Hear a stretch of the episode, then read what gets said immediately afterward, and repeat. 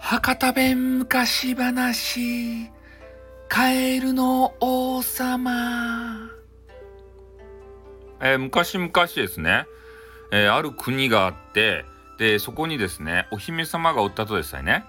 でそのお姫様が、えー、何歳かようわからんけど誕生日に、えー、王様からですね、え、お前もよか年になったと。ね。これば持っていきなせって言ってえー、よくわからんね、あの黄金のボール、ドラゴンボールみたいなやつをもらったとでした。で、しかも、ね、あの、えー、地球のね、ドラゴンボールサイズじゃなくて、ね、ナメック製のドラゴンボールサイズのでかいやつ。そういう、えー、金のね、なんか変なボール、ゴールデンボール。ね、それをもらったんですよ。で、えー、お姫様はですね、もうめちゃめちゃ嬉しかったんですね。綺麗かったし、めちゃめちゃ弾むしね。で、もう庭で遊んできますわって言って、庭でポンポンポンポン遊び行ったとですたい。そしたら、ね、ボールが、ちょポンポンポンこうね、跳ねていって、あーって、ど、どこに行くのボール？って言ってから、ゴールデンボールがですね、ドラゴンボールが、もうぴょんぴょん飛んでいって、ね、コロコロコロコロって転がっていってから、ね、お、あの、王様んとこの、あの土地にね、あれが池があるとですたい。あの城にね。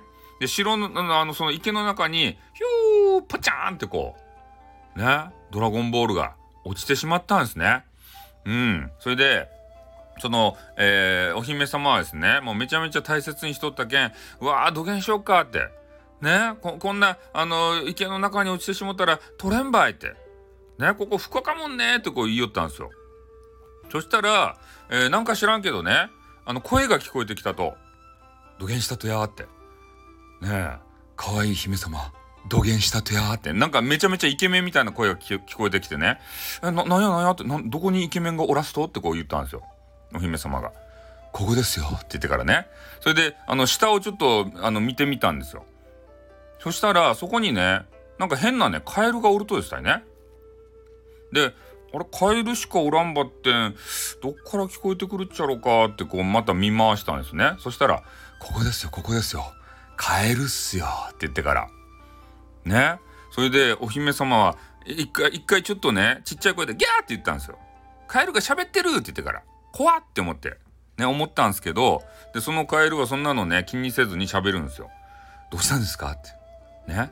お姫様、どうしたんですかなんでそんなに悲しそうにしとるとですか？ってこう言ったんですよ。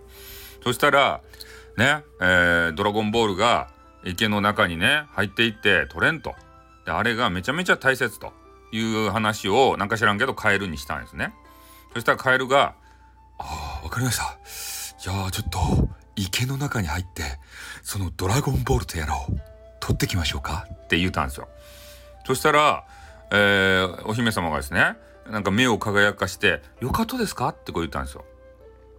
でもカエルはですねただしそれを取ってきたら僕を友達にしてくれますか？友達にしてあのお城に連れて行ってくれますか？って言うたんですよ。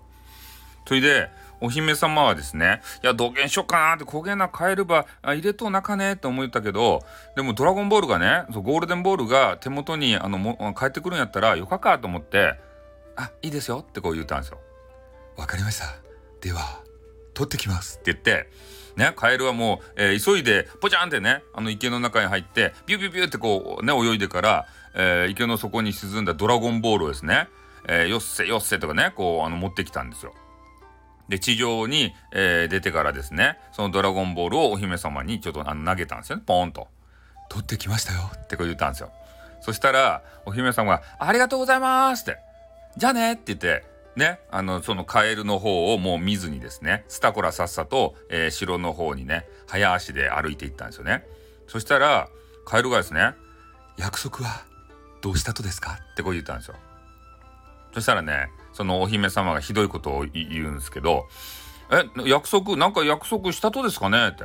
私何も約束はしとらんですばいって。ね、あのカエルは城に入れるとか、そんな冗談でしょ？って言ってから、ギャハハハって笑って、ね、お城に帰っていったんですよ。ね、それであのカエルはというともう、ま、涙ば流してねもうそそこのあの地面ばボンボンボンボンねあの叩いたんですよ悔しくて。で、それで場面が変わりましてですね、えー、夕食のシーンになります。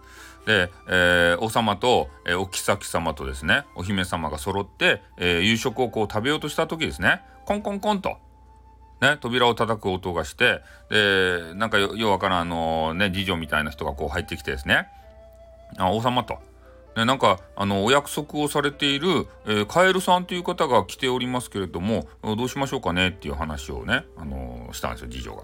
そしたら王様がですね「カエル？どういうことや?」ってこう言ったんですよ。そしたら、えー、お姫様がですね、まあ、一応そういうあのね朝出来事があったんでこうこうこうこういうことがありましたっていうね話を正直にしたんですね。そしたら王様がですね、いやー、それはもうね、カエル君と約束したんであれば、えー、やっぱりですね、このね、約束を守らんといかんじゃないかなと。うん。だからカエル君、あの、呼んでってから、あの、次女に、次女に言ったんですよね。そしたら、えー、カエル君がですね、ぴょんこぴょんこぴょんこぴょんこ入ってきて、王様、ありがとうございますって言ってからね、えー、挨拶したんですよ。あ、君がカエル君ですね。で、あの、料理場ちょっと食べんねっつってから、ね、カエルに料理場出そうとしたら、いや、それはよかですよ。お姫様の料理を一緒にいただきますってこう言ったんですよ。それで、お姫様と言うとですね、もうカエルとこう一緒に降りとなかったんですよ。ね、でも、えー、この料理場食べたらね、多分カエルカエルじゃないかなとね、今ギャグじゃないよ。ね、カエルは、え、どっか行くんじゃないかなと思って、ね、我慢して一緒にね、こう食べたとですたね、それで、え、カエルも満腹になってね、ごちそうさま ってこう言ったんですよ。それで、えー、お姫様がですね、えー、ご飯が終わったけん、えー、立ち上がって自分の部屋にねこうぴょぴょぴょっとこう行こうとしたらですねカエルがぴょんこぴょんこぴょんこぴょんここうついてくるわけですたい。ねお姫様私もあなたの部屋に行きますとか言って。ね、それでちょっと嫌やったけどなんかねあのしつこくされそうやけんもうもうよかやと思って、自分の部屋にね2人行ったんですよ。うん、それで、えー、なんか知らんけど帰るとですね無言の時間を過ごしてで、えー、ね土下になるかと思ったらもう帰るかなと思ったらですねカエルが突然ですね「お姫様ちょっと眠くなってしまったのでこのベッドで寝てもよろしいでしょうか」って言ったんですよ。それで、えー、もうお姫様もですねもうなんかちょっとカエルの相手疲れたけんもうよかばいってね？もうカエルやけん何もせんやろうと思ってで寝てよかばいって言ってからもう私も寝るばいって言ってであの2人で寝たんですよ。ね？それであの次の朝が来ました。で朝が来たらですねカエルが起きるとか早かとですたい。でカエルがそのお姫様をねこうゆさゆさ揺さぶって「お姫様朝になりましたよ」って言って起こしたんですよ。であのお姫様というとですねもうなんで起こすとってね日曜日っちゃけんちょっと寝かすとってよって思ったんですけどねガバッと起き上がってね、カエルに言ったんですよ。朝になったけん、帰りよってこう言ったら、ね、そのカエルがですね、じゃあ帰りますけん。最後に一つだけ、願いを、お願いを聞いてくれんですかね？って言ったんですよ。そしたら、もう、お姫様もですね、もうしゃんなかねえと思って、ね、こいつしつこかねえって、ね、全然帰らんやんかって思ってから、分かった分かった、もう何の願いがあると？ってこう聞いたんですよ。そしたらねお姫様私にキスをしてもらえんでしょうか？って言うたんですよ。ねそしてそれを聞いたもうお姫様はですねもうびっくりしたんですよ。カエルにキスって。ね。かかかカエルにキス。前代未聞やんかって思いながらも。ね。それをせんとあんた帰らんちゃろって。あんた頑固かもんねって言ってから。ね、もうカエルに別にキスするのは、ちょ気持ち悪かばってん、支障はないやろと。いうことでですね、えー、もうお姫様も覚悟を決めて、えー、カエルにね、チュッてこう、してやったんですね。そしたら、ね、なんかわからんばってん、カエルがピッカーってね、光り出したと。ね、あのドラゴンボールのクリリンがですね、太陽剣ばね、ピャーってこうね、あのハゲのクリリンがピャーってするじゃないですか。あれぐらい眩しいやつで、目がくらんでですね、しばらくこう目が開けられんかったんですよ。で、やっとね、あの視力が戻ってきたかなと思ったら、目の前にね、なんか知らんばって、めちゃめちゃね、高身長のイケメンがおるとですたい。ね？あ、カエルは土下したとやって、な、なんでイケメンが私の部屋におると？ってこう、ね、お姫様思ったんですよ。うん。それでそのイケメンがねいきなり話し出して「お姫様ありがとうございます。私は変な魔女に魔法をかけられておりました。そしてカエルにさせられておりました。一泊止めていただいてあなたにキスをしていただいてそれで呪いが解けましたよ。ってこう言うたんですよ。えそげやったと？って言って。もうねそのお姫様はもうさっきのねもう態度と違うカエルの態度と違うような感じでもうメロメロですた。いイケメン好きやけん。ね高身長好きやけん。もうフラフラフラってもう目がハートですたいね。